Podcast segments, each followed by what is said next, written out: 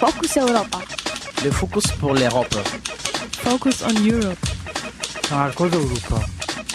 Focus Europa. Europo en Focuso. Focus Europa. Fokus Europa. Nachrichten und Themen aus Europa auf Radio Dreieckland.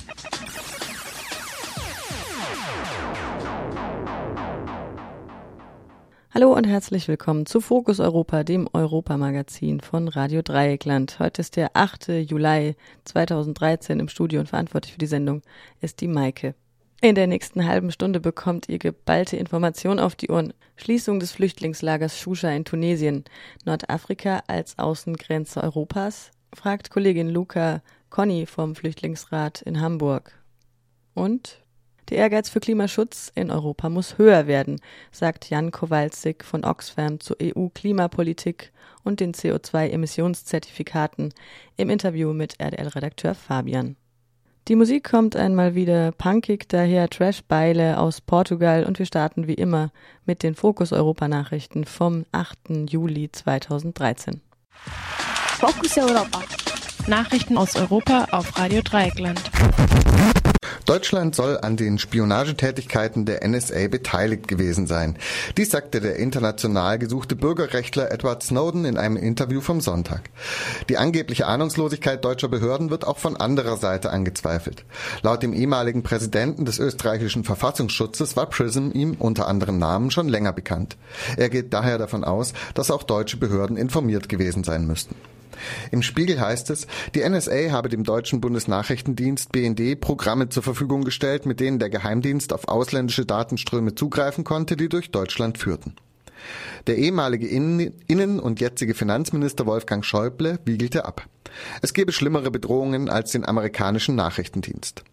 Der Datenschutzbeauftragte für Baden-Württemberg, Jörg Klingbeil, meint, die Enthüllungen kämen zum richtigen Zeitpunkt. Man muss halt sehen, dass zurzeit die Verhandlungen über die europäische Datenschutzreform laufen. Wir sind in der entscheidenden Phase. Das heißt, das Europäische Parlament ringt um eine Lösung. Und ich denke, man hat bisher schon gesehen, dass da die Befürworter einer hm, Wahrung der Privatsphäre, denke ich mal, immer wieder äh, im Konflikt stehen mit denjenigen, die Daten im Grunde zur Ware machen wollen. Die aktuellen Enthüllungen über amerikanische und europäische Aussperrprogramme könnten die Datenschutzfraktion im Europaparlament stärken, so Klingbeil. Die Bildung einer ägyptischen Übergangsregierung gestaltet sich schwierig. Nachdem am Samstag ägyptische Medien einhellig davon ausgingen, der Friedensnobelpreisträger und Oppositionspolitiker al-Baradei werde Ministerpräsident der Übergangsregierung, ist dessen Nominierung offenbar vom Tisch. Es heißt, die ultrakonservative salafistische Al-Nur-Partei habe sich mit ihren Einwänden gegen, El-Baradei durchgesetzt. Der ägyptische Übergangspräsident Adli Mansour präsentierte gestern den Wirtschaftsjuristen Siad Baha al-Din als Kompromisskandidaten für das Amt des Ministerpräsidenten. Seine Ernennung ist aber noch nicht bestätigt. Bei den Auseinandersetzungen von Anhängerinnen und Gegnerinnen des gestürzten Präsidenten sowie Zusammenstößen mit Polizei und Armee wurden am Wochenende mindestens 30 Menschen getötet und über 1000 verletzt. Die Troika verlangt von Griechenland schnellere Entlassungen. Die Geldgeber gaben grundsätzlich grünes Licht für die Auszahlung der nächsten Kredittranche von 8,1 Milliarden Euro. Allerdings soll die Auszahlung in Raten erfolgen und an Bedingungen geknüpft sein. So sollen über 12.000 beim Staat Beschäftigte schrittweise entlassen werden. Polizistinnen, Lehrer und Ministeriumsangestellte sollen unter reduzierten Bezügen in eine sogenannte Mobilitätsreserve überführt werden. Wenn für sie keine weitere Verwendung gefunden wird, werden sie Ende 2014 entlassen. Am Wochenende kam es in mehreren griechischen Städten zu Protesten gegen die geplanten Entlassungen. Am heutigen Vormittag wollen die Finanzminister der Euro-Länder in Brüssel das weitere Vorgehen entscheiden.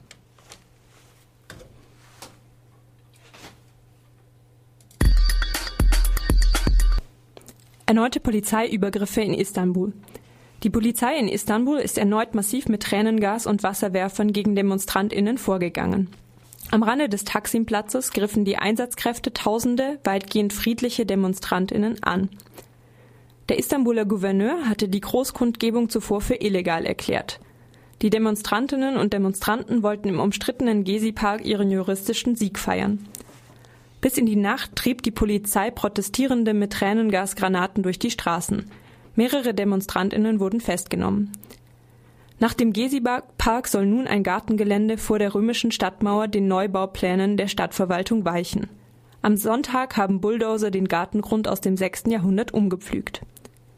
Auf die Kritik des EU-Parlaments an der brutalen Polizeigewalt hatte die Regierung Erdogan schroff reagiert. Die Polizeiübergriffe gelten als Störfaktor in den Beziehungen zwischen EU und Türkei.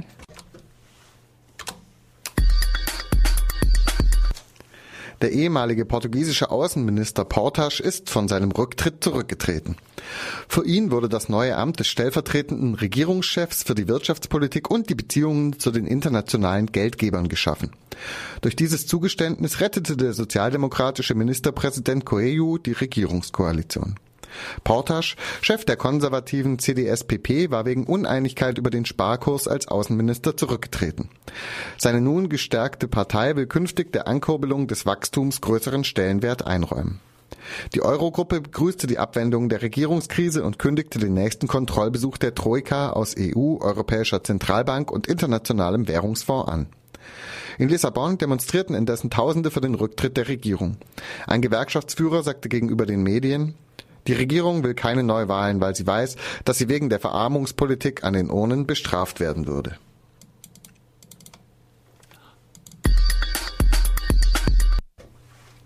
Papst Franziskus reist nach Lampedusa. Die erste Reise des Papstes geht auf die italienische Mittelmeerinsel, auf der in den vergangenen Tagen hunderte Bootsflüchtlinge aus Afrika angekommen sind. Er will einen Gottesdienst für die Tausenden abhalten, die bei der Flucht ums Leben gekommen sind. Die ARD zitierte Giovanni Lamanna vom Jesuiten-Flüchtlingsdienst mit den Worten Es kann doch nicht sein, dass Italien und die EU tatenlos dabei zusehen, wie Menschen ihr Leben riskieren, nur um nach Europa zu kommen.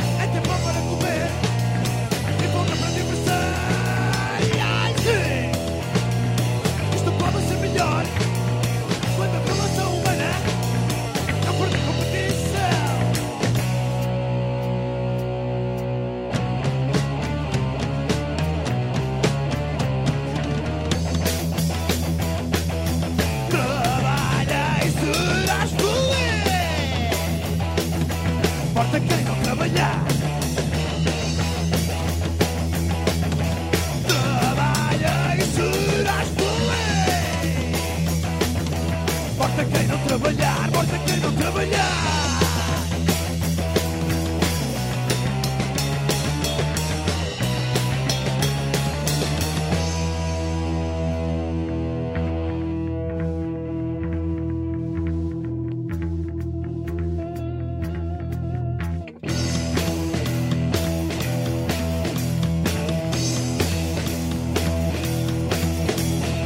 Der hohe Flüchtlingskommissar der Vereinten Nationen UNHCR hat das Flüchtlingscamp Shusha in Tunesien Ende Juni geschlossen.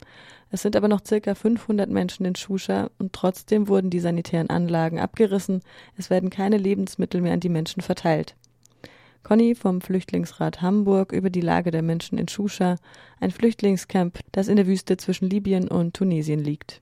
Das Lager Shusha, also das ist ein Flüchtlingslager an der tunesisch-libyschen Grenze, also in Tunesien, aber ganz nah an der Grenze zu Libyen, das eben errichtet wurde im Februar 2011 zu Beginn des Libyenkriegs, als die Bombardierungen anfingen und Hunderttausende von Menschen halt aus Libyen flohen.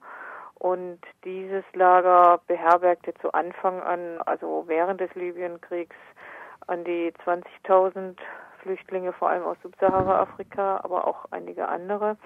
Und inzwischen sind eben nur noch etwa 400, 500 dort, was nicht heißt, dass für die anderen Lösungen gefunden wurden. Der größte Teil ist eben sogenannt freiwillig, also tatsächlich halt mehr oder weniger unter Druck zurückgekehrt in die Herkunftsländer. Ein anderer Teil ist per Boot Richtung Europa und ein Teil ist eben bis jetzt noch äh, ohne Perspektive in Tunesien. Aber dieses Lager sollte eben zu Ende Juni geschlossen werden. Und die Frage ist, was mit den übrig gebliebenen Leuten passiert. Ja, der UNHCR hatte ja auch schon aufgehört, Lebensmittel an die Geflüchteten zu geben, oder?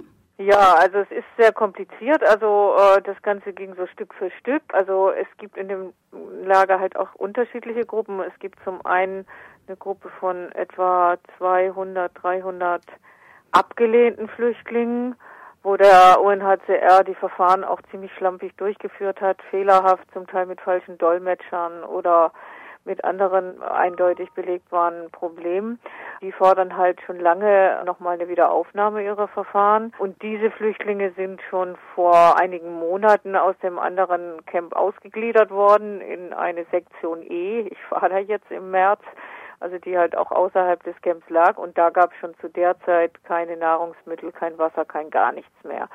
Und seit dem 30.06. ist das aber mit dem gesamten restlichen Camp so, dass die Toiletten abgerissen wurden, die Wasserversorgung gekappt wurde, die Elektrizität nicht mehr funktioniert und eben auch keine Lebensmittel mehr vergeben wurden. Also das heißt praktisch, die Flüchtlinge werden ausgehungert und äh, sollen damit gezwungen werden, das Lager zu verlassen. Und es gibt halt angebliche Alternativen. Also der UNHCR behauptet ja, er hätte für die meisten eine Lösung, jedenfalls für die, für die er sich noch zuständig erklärt, also die anderen anerkannt. In dem Camp sind halt auch noch etwa drei, vierhundert anerkannte Flüchtlinge. Zum Teil haben die schon Resettlement-Plätze zugesagt, aber ist noch nicht passiert. Das äh, dauert eben bei den USA ziemlich lange. Und zum Teil, also zum größten Teil bei denen, die jetzt noch im Camp sind, wurde ihnen die Aufnahme in das Resettlement, also in das Übersiedlungsprogramm in andere sichere Zufluchtsländer verweigert, weil behauptet wurde, sie seien zu spät gekommen, was aber zum Teil gar nicht ihre Schuld ist. Also das Programm wurde halt Ende 2011, als der Libyenkrieg zu Ende war, abgeschlossen und dann wurde gesagt, wer jetzt noch kommt, ist kein Libyen-Kriegsflüchtling mehr und kommt nicht mehr in dieses Resettlement-Programm. Und diese Leute weigern sich halt dagegen, jetzt in Tunesien zu bleiben, sondern sagen, wir wollen auch Resettlement Settlement, also für die wird halt sogenannte lokale Integration angeboten. Das heißt, gab etwas Geld, auch aus Deutschland, für irgendwelche sogenannten Integrationsprogramme, die aus irgendwelchen Kursen und Unterstützung bei Wohnungs- und Arbeitssuche bestehen, was aber zum einen halt äh, sehr fragwürdig ist angesichts der Situation in Tunesien. Die meisten Tunesier und Tunesierinnen sind ja auch arbeitslos und die ganze Lage ist sehr instabil. Aber die Flüchtlinge klagen halt auch darüber, dass sie sehr viel Rassismus erleben. Und es ist so, dass Tunesien halt bisher kein Asylgesetz hat. Das heißt, die Leute haben, auch wenn sie eine Asylanerkennung haben, was diese Flüchtlinge haben, keinen Rechtsstatus in Tunesien. Und das geht ja auch überhaupt nicht. Da wird behauptet, es wird jetzt darüber verhandelt, dass sie irgendwelche gültigen Papiere bekommen, aber das ist halt auch sehr, sehr fragwürdig. Und wenn sie keinen Rechtsstatus haben, dann würden sie auch gar keine Unterstützungsgelder bekommen, oder? Naja, da behauptet halt der UNHCR, er würde sie ja erstmal unterstützen. Sie würden halt auch Kurse bekommen, also Sprachkurse und medizinische Versorgung und Hilfe bei der Wohnungssuche und Arbeitssuche und so weiter. Aber das läuft alles sehr inoffiziell, weil es gibt ja offiziell halt gar keine Rechtsgrundlage für die Behandlung dieser Flüchtlinge. Ne? Und da gibt es halt schon lange irgendwelche Verhandlungen oder halt auch Debatten mit der tunesischen Regierung, aber die hat natürlich im Moment dringendere Probleme, als jetzt ein neues Asylgesetz zu machen. Und da ist natürlich auch viel Druck aus Europa dahinter, ne, weil Europa natürlich ganz gerne hätte, dass der ganze Flüchtlingsschutz ausgelagert wird in Staaten halt außerhalb der EU um eben zu verhindern, dass die Flüchtlinge weiter wandern nach Europa und auch um halt weiteres sogenanntes Resettlement hier abzubügeln. Also ich weiß nicht, es ist ja vielleicht bekannt, dass im September 2012 201 Flüchtlinge aus Shusha in Deutschland aufgenommen wurden, aber Deutschland sich halt weigert, mehr aufzunehmen. Und bei anderen EU-Staaten ist das ähnlich. Also ungefähr zwei, dreitausend oder ich glaube, es waren auch ein bisschen über dreitausend Flüchtlinge aus Shusha bekamen halt Plätze, aber in Europa nur der geringste Teil, die meisten eben in den USA, Kanada oder Australien. Und Europa macht da einfach dicht und sagt, wir haben damit nichts zu tun. Obwohl sie ja eigentlich diejenigen sind, die auch damals den Libyenkrieg mit gestartet haben und die Bombardierungen begonnen haben. Also Deutschland zwar nicht so direkt, aber auf jeden Fall Frankreich. Und Frankreich hat aus Shusha einen einzigen Flüchtling aufgenommen beispielsweise. Also Europa möchte eigentlich die Länder Nordafrikas weiterhin als Torwächter einsetzen, dass sie die Geflüchteten und Flüchtlinge sozusagen dass wir sie abhalten, nach Europa zu kommen. Das ist das eine, ne? weshalb wir auch die Kooperation zum Beispiel von Libyen mit Frontex, also der Grenzschutzagentur Frontex, sehr schnell beschlossen wurde mit der neuen libyschen Regierung. Mit Tunesien sind da auch Verhandlungen im Gange und gab es jetzt auch neue Abkommen, wie Tunesien eben mithilft, die Flucht und Migration aus Nordafrika Richtung Europa zu verhindern. Das ist das eine. Und das andere muss Europa natürlich dann auch sagen können, ihr seid dort sicher in den Ländern und deswegen legen sie natürlich auch Wert drauf, dass in den Randstaaten der EU, also auch außerhalb der EU, auch, was weiß ich, die UN-Flüchtlingskonvention akzeptiert wird. Das ist in Tunesien der Fall, aber eben es ist kein Gesetz, was dieses halt umsetzt und äh, den Flüchtlingen dort dann auch irgendwelche Rechte gibt. Und wie ist die Situation der Flüchtlinge jetzt? Gibt es was Neues in Shusha? Also es gibt zum einen immer noch Flüchtlinge, die weiterhin in Tunis sind. Also seit dem Weltsozialforum im März protestieren ganz viele Flüchtlinge auch in Tunis, also in der Hauptstadt, auch mit einem Hungerstreik, der mehrere Wochen andauerte vor dem Sitz des UNHCR. Das sind überwiegend anerkannte Flüchtlinge, die eben Resettlement fordern, die auch ganz viele Aktionen noch gemacht haben. Auch abgelehnte Flüchtlinge sind nach Tunis gefahren, um dort zu demonstrieren. Und jetzt vor zwei Tagen, also am 4. Juli, waren eben auch Flüchtlinge im Camp zu einer Protestaktion versammelt. Also von den ungefähr 400, 500, die noch im Camp sind, wurde eben berichtet, dass sie eben auch bestimmte Forderungen jetzt stellen, also eben auch nach Aufnahme, nach Anerkennung ihrer Fluchtgründe, also nach Asylanerkennung, nach internationalem Schutz und Ansiedlung in einem sicheren Land, wo eben Asylrecht gilt und wo ihre Rechte gewahrt werden. Und das Allerneueste, was ich jetzt gehört habe, was aber auch schon zu ja, befürchten war, kann man sagen, ist, dass einige der Flüchtlinge sich jetzt halt per Boot auf den Weg Richtung Europa gemacht haben. Also nach einer Meldung heißt es, dass ungefähr acht jetzt heute in Lampedusa angekommen sind. Glücklicherweise, man weiß nicht, wie viele auf der Fahrt untergegangen sind. Und dass es andere gibt, die auch Richtung Libyen sich auf den Weg gemacht haben, um von dort zu versuchen, per Boot Richtung Europa zu kommen. Also das, was den Leuten jetzt bleibt, ist eben dieser gefährliche Weg übers Meer oder halt die Rechtlosigkeit in Tunesien oder halt die Rückkehr in ihre Herkunftsländer, was aber die meisten gar nicht können. Und wenn man bedenkt, dass ein großer Teil der Leute also 10, 15 Jahre oder noch länger in Libyen gelebt hat oder auch in anderen Fluchtländern, weil sie in ihrem Land entweder verfolgt wurden oder keine Lebensperspektive hatten, ist es eigentlich absurd, diese Leute, die halt schon so lange von ihren Ländern weg sind, jetzt dorthin zurückzuschicken. Und es gibt auch Leute, die zum Beispiel im Camp in Shusha geboren sind. Also es gibt ganz viele kleine Kinder dort und es gibt eben auch Leute, die in Libyen geboren sind, aufgewachsen sind, da können sie aber halt auch nicht zurück, weiter halt Schwarze verfolgt werden als angebliche Söldner Gaddafis und auch dort der Rassismus ziemlich verbreitet ist.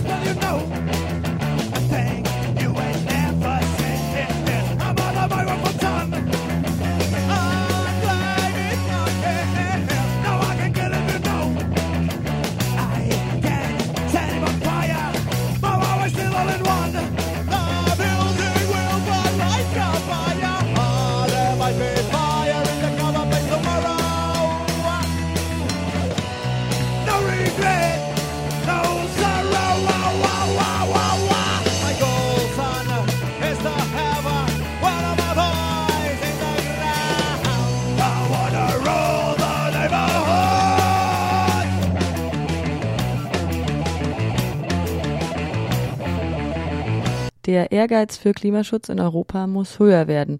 Kollege Fabian sprach mit Jan Kowalczyk von Oxfam zur EU-Klimapolitik. Herr Kowalczyk, in der vergangenen Woche entschied das EU-Parlament, die Ausschüttung von maximal 900 Millionen CO2-Zertifikaten zu verschieben. Diese Zertifikaten erlauben es Unternehmen bis zu einer gewissen Grenze klimaschädliche Gase kostenlos auszustoßen. Wenn sie aber mehr verschmutzen als vorgesehen, müssen sie Zertifikate von anderen Akteuren zukaufen. Dadurch soll der Luftverschmutzung ein Preis gegeben werden und Investitionen in klimafreundliche Technologien attraktiv gemacht werden. Was hat das EU-Parlament nun veranlasst, fast eine Milliarde dieser CO2-Zertifikate erst einmal zurückzuhalten? Also man muss sich da ja vor Augen halten, dass diese Milliarde, das mag sehr viel klingen, ist aber immer noch sehr viel weniger, als was wir zurzeit an überschüssigen Zertifikaten im Emissionshandelsmarkt haben. Und dieser große Überschuss führt dazu, dass der Preis der Zertifikate sehr gering ist, äh, nach dem Prinzip Nachfrage und Angebot, äh, was wiederum dazu führt, dass diese klimafreundlichen Investitionen zurzeit nicht stattfinden, weil es immer noch billiger ist, diese sehr, sehr günstigen Zertifikate zu halten oder zu kaufen äh, als in den Klimaschutz zu investieren. Und hier hat das Parlament jetzt signalisiert seine Bereitschaft, ähm, dem Vorschlag der Europäischen Kommission zu folgen, ähm, zunächst einmal nicht weitere Zertifikate auf den Markt zu schütten, sondern die Versteigerung derselben auf einen späteren Zeitpunkt zu verschieben. Und das ist erstmal ein richtiger Schritt, der aber in der äh, Gesamtwirkung natürlich noch zu gering ist. Das heißt, hier muss jetzt nachgebessert werden. Das Carbon Trade Watch Netzwerk hat die Entscheidung des Europaparlaments als irrelevant bezeichnet, weil sie das System nicht grundlegend in Frage stellt. Oxfam hingegen bezeichnet die Entscheidung des EU-Parlaments auf der Homepage als richtungsweisend, beziehungsweise Sie sprechen auch in Ihrer Pressemitteilung von einer Reparatur des Emissionshandels. Wie kommt es da zu diesen unterschiedlichen Standpunkten? Das ist in der Sache sind wir, haben wir da sozusagen keine unterschiedliche äh, Haltung. Ich sagte ja gerade schon, dass diese, dieses Zurückhalten, dass das selber in der Sache noch nicht wirken wird. Ähm, allerdings diese grundsätzliche Bereitschaft ähm, anzuerkennen, der Emissionshandel funktioniert so nicht. Wir müssen etwas tun. Das ist aus unserer Sicht ein wichtiger Schritt, denn diese Erkenntnis oder diese Unterstützung für so eine Maßnahme hat es bisher nicht gegeben. Das Parlament hatte im Gegenteil im April einen ähnlichen Vorschlag schon mal abgelehnt. Da wurde weiter verhandelt und jetzt ist diese Bereitschaft da. Aber auch ganz richtig ist, dass wenn es nicht mehr wird als nur diese Zurückhaltung dieser Zertifikate, dann wird das den Emissionshandelsmarkt langfristig nicht reparieren. Das ist ganz wichtig, dass man sich da keine Illusionen macht. Richtig wäre, dass man diese Zertifikate erstens äh, die Anzahl noch deutlich erhöht. Es müssen eigentlich mindestens 1,4 Milliarden Zertifikate aus dem Markt raus und die müssten dauerhaft raus und nicht einfach nur in den nächsten Jahren wieder dann zurückgespült werden sozusagen. Und das Zweite ist, ähm, Insgesamt muss der Ehrgeiz im Klimaschutz in Europa wesentlich höher werden, damit dann in der Folge dessen natürlich auch die Gesamtzertifikatsmenge, die überhaupt auf diesem Markt sein soll, dass die entsprechend nach unten angepasst wird. Das sind zwei Sachen, zu denen im Moment der politische Spielraum noch nicht reicht. Äh, und das, deswegen ist es wichtig, dass jetzt äh, das an genau der Stelle weitergemacht wird. Die Gelegenheit dazu hat jetzt, haben jetzt als nächstes die Umweltminister, die sozusagen jetzt anfangen, über diese Maßnahme zu beraten. Und da hoffen wir natürlich, dass dann auch die fundamentalen Reformen, die nötig sind, damit der Emissionshandel wieder seine Wirkung entfaltet, auch angegangen werden. Aber grundsätzlich besteht schon eine Differenz zwischen der Position des Carbon Trade Watch Netzwerk, die sagen, dieses System, die Märkte regulieren und äh, wir haben dann davon Klimawandel. Ich glaube, da ist schon eher so der Konsens, dass das nicht funktioniert beim Carbon Trade Watch Netzwerk. Hingegen Oxfam sieht schon, dass dieses, dieses Werkzeug irgendwie funktionieren kann. Es muss nur anders gemacht werden. Das, das ist eigentlich der ganz wesentliche Punkt, dass man sagt, natürlich kann man sagen, äh, Verschmutzungszertifikate ähm, kann man also kann man handeln. Wer weniger ähm, verschmutzt, kann überschüssige Zertifikate an jemanden verkaufen, der mehr verschmutzt und auf die Weise ein marktwirtschaftliches Instrument schaffen zu, für den Klimaschutz. An sich in der Theorie kann das funktionieren, aber ganz wichtig ist, wenn die wenn die Ambition der Politiker der Regierung nicht die ist, dass sie auch die Zertifikatmenge entsprechend begrenzen, damit der Klimaschutz überhaupt stattfindet und nicht nur sozusagen leere Zertifikate hin und her geschoben werden, dann funktioniert das Instrument nicht. Aber insofern unterscheidet es sich auch nicht von jeder anderen Klimaschutzmaßnahme. Wenn die Politik nicht den Ehrgeiz entsprechend festlegt oder nicht entsprechend ehrgeizig vorangeht, entsteht halt auch kein Klimaschutz. Insofern unterscheidet sich der Emissionshandel äh, nicht von anderen äh, Instrumenten. Vielleicht mit dem einzigen Unterschied, dass ähm, der sozusagen die Bereitschaft der Politik, hier ernsthaft Klimaschutz zu betreiben, von vornherein sozusagen nicht da war, aber hinter dieser Maske des Emissionshandels sozusagen versteckt war. Und die tritt jetzt zum Tage, wenn jetzt der Emissionshandel nicht richtig reformiert wird, ist in der Tat natürlich, muss man natürlich dann auch anerkennen und sagen, gut, dann fehlt es aber, ist das Problem nicht das Instrument, sondern die politische Bereitschaft der Politiker, welches Instrument auch immer, ausreichend ehrgeizig zu gestalten. Sie haben in Ihrer Pressemitteilung jetzt auch nochmal ausgeführt, dass aufgrund des Preisverfalls von CO2-Zertifikaten nicht nur der Klimawandel leidet, sondern auch Zahlungen der Entwicklungshilfe reduziert werden. Wie kommt es denn dazu, dass der globale Süden nun die Zeche bezahlt? Das passiert dadurch, dass äh, die Bundesregierung vorhat, einen Teil der zugesagten Unterstützung an die armen Länder für deren Kampf gegen den Klimawandel, insbesondere um sich an die Klimafolgen, also die Folgen des Klimawandels anzupassen, einen Teil dieser Zusagen, der finanziellen Zusagen, möchte die Bundesregierung aus den Emissionshandelserlösen, also aus dem Verkauf dieser Zertifikate bereitstellen. Wenn jetzt diese äh, Zertifikate einen geringen Preis haben, dann sind natürlich auch die Einnahmen geringer.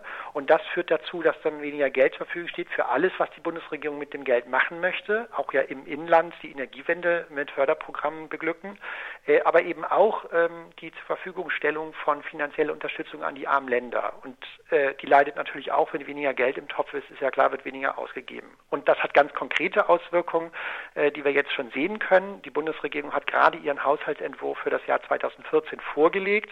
Dort äh, kommen die äh, Zusagen an die armen Länder, werden jetzt nicht mehr über den Emissionshandel ähm, zum Teil jedenfalls finanziert, sondern komplett aus dem Bundeshaushalt.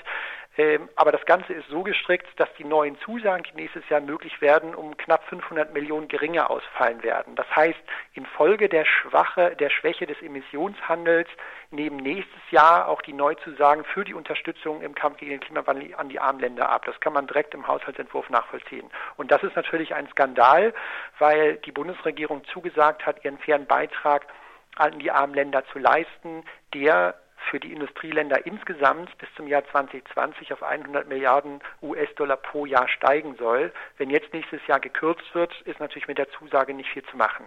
Eine andere Richtlinie, die direkten Einfluss auf äh, die Länder auch der dritten Welt unter anderem haben, ist die Erneuerbaren Energien-Richtlinie bzw. die Kraftstoffqualitätsrichtlinie der Europäischen Union. Darüber wird am kommenden Mittwoch der Umweltausschuss beraten und auch zu einer Entscheidung führen. Was erwarten Sie von dieser Entscheidung bzw. den Verhandlungen?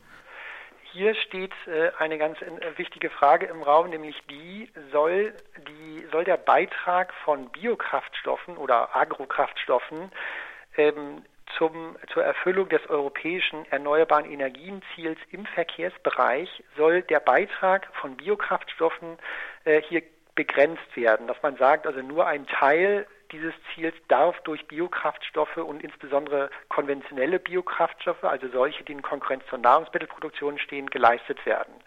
Und die Kommission hat das Problem an sich schon mal anerkannt. Aha, es gibt ja ein Problem. Wir, unsere Energiepolitik verschärft den Hunger in der Welt und deswegen vorgeschlagen, dass nur die Hälfte des erneuerbaren Energienziels ähm, im Verkehrsbereich über diese konventionellen Biokraftstoffe abgedeckt werden kann. Der Rest müsste anders erledigt werden. Und nächste Woche wird das EU-Parlament ähm, seine Meinung dazu verabschieden.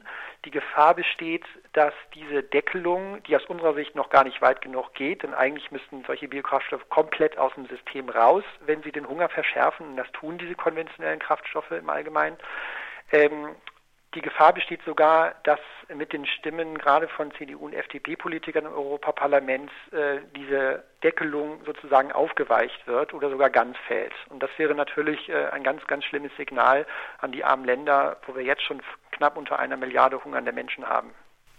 Dann sage ich mal vielen Dank an Jan Kowalczyk von Oxfam. Ich danke auch. Das war Fokus Europa von Radio Dreieckland. Produziert mit finanzieller Unterstützung des Europäischen Parlaments.